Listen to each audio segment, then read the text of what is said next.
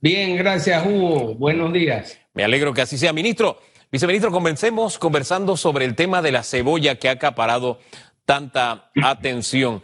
Ya está llegando a los mercados, ya se puede esperar una baja en el producto. ¿Cómo anda este tema? Bueno, la cebolla efectivamente para esta época del año tenemos una disminución en la producción, sobre todo en tierras altas, por el motivo de las lluvias. La cebolla está llegando importada de los Estados Unidos, eh, producto de un acuerdo que tuvo la cadena agroalimentaria de la cebolla, en la cual se aprobó que entraran 20 mil quintales de cebolla en el mes de julio. Se demoró un poquito por, por las razones conocidas y también tenemos unas aprobaciones de la cadena para importar 25 mil quintales en agosto y 25 mil en septiembre. Con esto lo que se busca es abastecer al mercado nacional y poder este, garantizar el producto y también el precio. Recordemos que la cebolla tiene un precio regulado de 80 centavos la libra y Acodeco nos está apoyando para garantizar que se cumpla con este precio de los 80 centavos. Fíjese que hace unos minutos camino al canal, venía escuchando a eh, Raúl Molina de la Asociación de Consumidores Libres. Y él decía que el gobierno ha tomado algunas decisiones que han provocado desabastecimiento y encarecimiento de algunos productos, incluido la cebolla. Este, ¿Qué dice usted este señalamiento directo? Bueno, sería bueno conocer el detalle de la preocupación. Nosotros hemos tomado medidas desde hace un año para darle confianza al sector y que sigan sembrando. En la región nuestra, en Tierras Altas, antes se sembraban 1.200 hectáreas en total. Si sumamos Tierras Altas y, el área de Azuero, 1.200 hectáreas de cebolla, con lo cual se garantizaba la, el consumo, inclusive se llegó a exportar cebolla al Caribe sin embargo, con las medidas que se tomaron y la falta de prioridad de, los que nos antecedieron en la promoción de la, eh, de la producción nacional, se dio una, una disminución a 300 hectáreas. Ya se, esto está repuntando y hay importantes proyectos que nosotros estamos terminando, culminando, como es el riego de Alto Bambito, que nos va a permitir ser eh, más autosuficientes en cebolla. Y en los otros rubros nos hemos mantenido monitoreando la producción, por ejemplo, en arroz, la cadena agroalimentaria del arroz, el 20 de marzo se dio una ronda en Baiza en la cual se autorizó la importación luego de un convenio de cadena de 2.3 millones de quintales de arroz. Con eso también eh, se vino a fortalecer la oferta nacional para evitar desabastecimiento. Así que realmente nosotros estamos en el ministerio y a través de las distintas cadenas monitoreando la producción para evitar escasez. Ahora bien, ¿qué falló aquí? ¿No se tomó la medida con el tiempo suficiente? ¿Los importadores trataron, eh, se tardaron en importar? Eh, ¿Se aumentó la burocracia? ¿Qué? Porque el, hecho es que el primer semestre somos autosuficientes en cebolla, pero el segundo semestre no. Entonces, ¿qué, qué fue lo que causó este impas que a la postre ha traído como consecuencia, como consecuencia desabastecimiento y aumento en el precio de la cebolla. ¿Qué fue lo que falló en esa programación? Bueno, es evidente que la pandemia afectó un poco los tiempos. Nosotros, em, como estuvimos complicados desde marzo y el ministerio ha estado abocado al tema de la, de la confección de las bolsas y compra de producto nacional, es probable que hayamos demorado un poquito en la convocatoria de la cadena sin embargo, eh, también se dan aspectos que están fuera del control. Por ejemplo, el, tema en Estados Unidos de las líneas, eh, las frecuencias de los barcos que vienen de Estados Unidos a Panamá, eh, porque básicamente esta cebolla viene de Estados Unidos y eso afectó evidentemente en esta situación tan irregular que estamos viviendo. Sin embargo, ya la cebolla está en Panamá y nosotros estamos pendientes para que nadie se abuse o se aproveche de la situación y respetemos los precios regulados. Ahora, sabiendo que estamos en tiempo de pandemia y que eh, no, es una circunstancia normal, eh, si tenemos que importar otro rubro, la lógica me dice que se va a hacer con más tiempo, con más antelación. Sí, nosotros estamos, como te mencionaba, eh, reunidos. Si no está el ministro Valderrama, está quien te habla en las cadenas, distintas cadenas agroalimentarias, por ejemplo, arroz, maíz, cebolla, papa, carne, leche. Estamos viendo, hace poco se autorizó, por ejemplo, la importación de pasta de tomate para la industria nacional porque en esta época no se está cosechando el tomate, sobre todo en Azuero. Así que todo esto lo estamos viendo en ocasiones, quizás debemos ajustar un poquito más los tiempos de reacción porque ahora todo demora un poquito más. Eh, sin embargo, para la importación de agosto y septiembre, en el caso de cebolla, se tomó la medida con suficiente tiempo. Ahora bien, para el consumidor que no está pendiente ni de los tiempos, que probablemente no está claro de cuándo es el tiempo de la, época de cosecha y siembra de cebolla, no, no está muy pendiente de esto de la autosuficiencia, la importación y demás, él lo que sabe es que él va a comprar cebolla y que no la encuentra y que la tiene más cara. Em, ¿Qué mensaje le envía usted a ese consumidor? Bueno, ya la cebolla que viene a complementar, lo que producimos en Panamá ya entró al país y deben estar pendientes que se venda en 80 centavos, que es el precio regulado. Eso lo deben exigir al momento de ir a comprar cebolla, ya sea un supermercado, una barrotería o alguna este, almerca, por ejemplo. Nosotros también estamos monitoreando la actividad allá. Ya llegó la cebolla y no hay razón por la cual se disparen los precios. Oiga, y, también yo sé que aquí hay grupos de consumidores, unos que favorecen la importación, la libre importación. No les gusta el tema aranceles porque dicen, bueno, la comida que viene de fuera es más barata. Eso tiene sus peligros y ya lo hemos vivido, pero esa es su opinión. El grupo este de libre consumidores, ellos son de esa corriente. Bajen los aranceles y venga toda la importación. Hay otros que son más conservadores, pero independientemente de la corriente de opinión que tengan, eh, porque somos libres para, para, tener la corriente que, elijamos, yo añoro que estos grupos de consumidores le digan al consumidor, oye, si no hay cebolla, compra cebollina, compra puerro, que son sustitutos de la cebolla y que eh, eh, tienen un precio mm, aceptable dentro del momento en que estamos viendo con el tema de la cebolla, en vez de comenzar a defender posiciones ideológico-económicas, ¿no? Pero, pero bien, ese es un deseo que yo tengo en mi corazón y que algún día lo veré porque el consumidor tiene que estar del lado del consumidor, ayudándolo, guiándolo, orientándolo. Pero esa es una opinión. Este, ahí, es importante, Hugo, que la comida más cara es la que no se tiene. Eso lo vimos ahora en, en la pandemia. Nosotros entendemos que no vamos a ser autosuficientes en todo lo que se consume en Panamá. Sin embargo, tenemos que fomentar la producción nacional tenemos que apoyar a la gente que se sacrifica todos los días con sudor y lágrimas en el campo.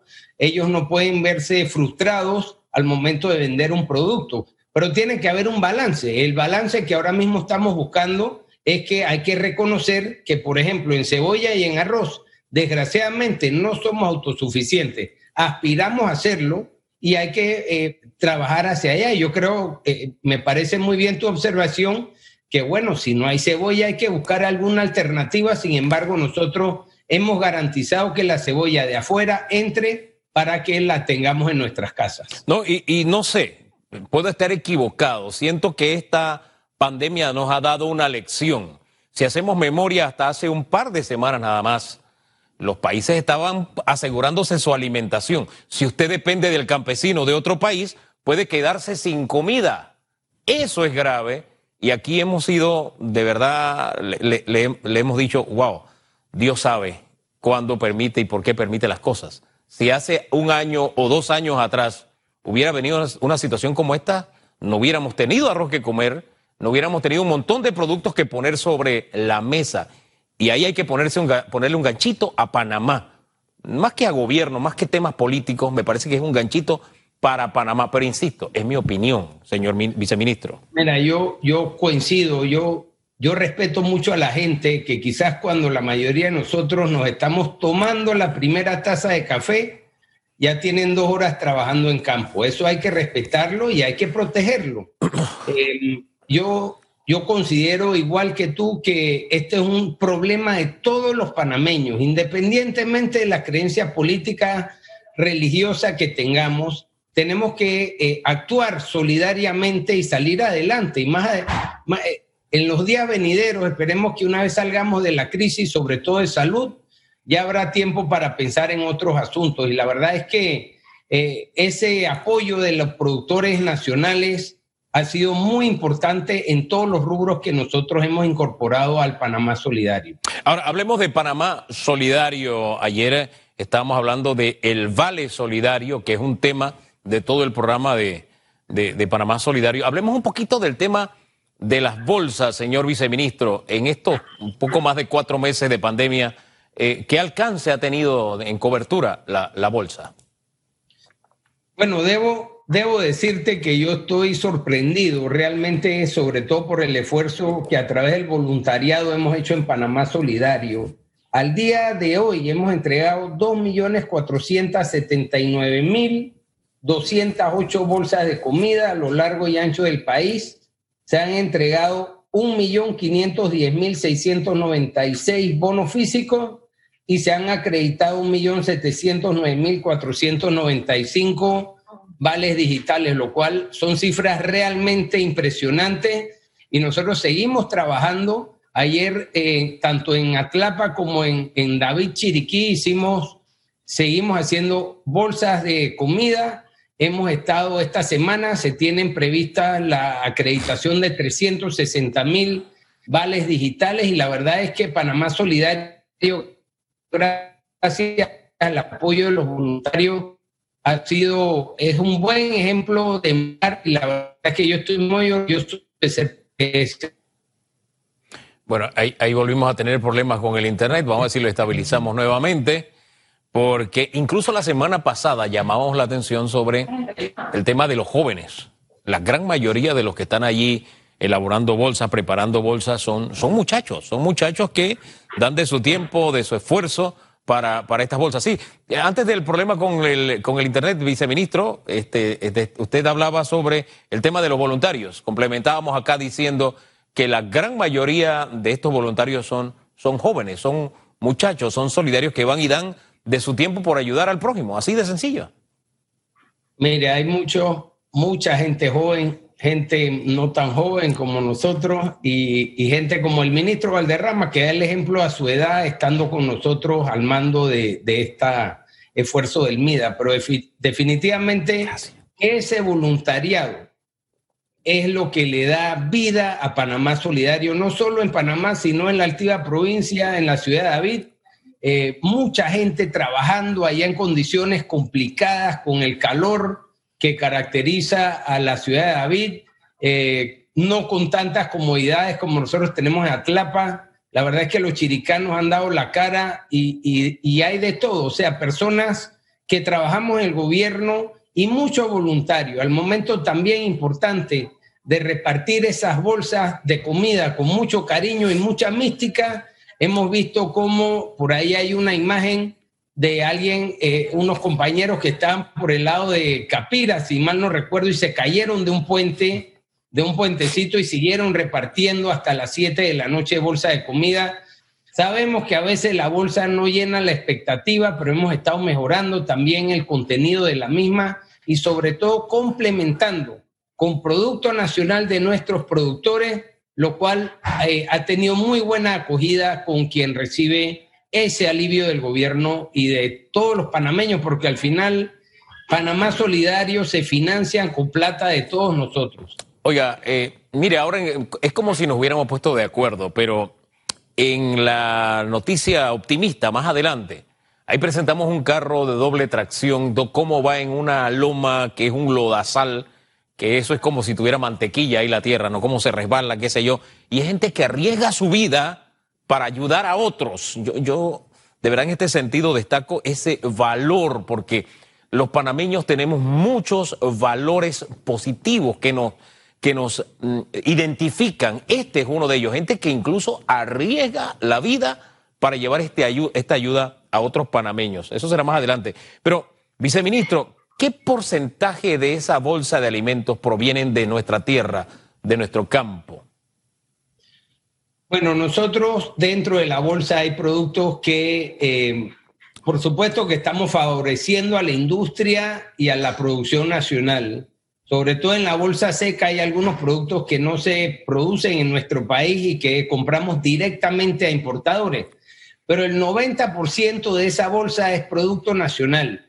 Ya sea producto 100% nacional o producto de nuestra industria, por ejemplo, el caso de la harina, el caso de los macarrones que damos son, es industria nacional, mucha de la cual está en el interior del país, en la provincia de Veragua, hay un montón de industria que la verdad es que eh, ahora las conozco con mucho respeto y con más detalle que nos está supliendo. Pero ahí tenemos, por ejemplo, la sal de Azuero, el azúcar es completamente de los ingenios nuestros, de los distintos ingenios. La leche, por supuesto, que es leche nacional, ya sea la leche UHT o la leche ideal. También tenemos eh, pasta de tomate, de Azuero, eh, industria eh, que está ubicada en nuestro país que utiliza mano de obra nuestra. Además de eso, va complementado con las frutas y los vegetales que son panameños, además de la proteína, la carne de cerdo, la carne de res, la carne de aves, los huevos, las salchichas que son 100% panameñas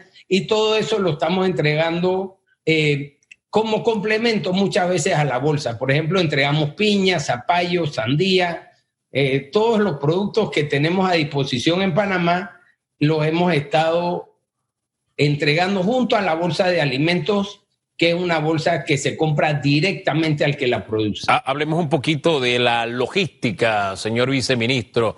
¿Hay alguna empresa que esté administrando, se le haya dado esa concesión? ¿Cuánto nos está costando esa distribución de, las bolsas de Panamá, de Panamá Solidaria?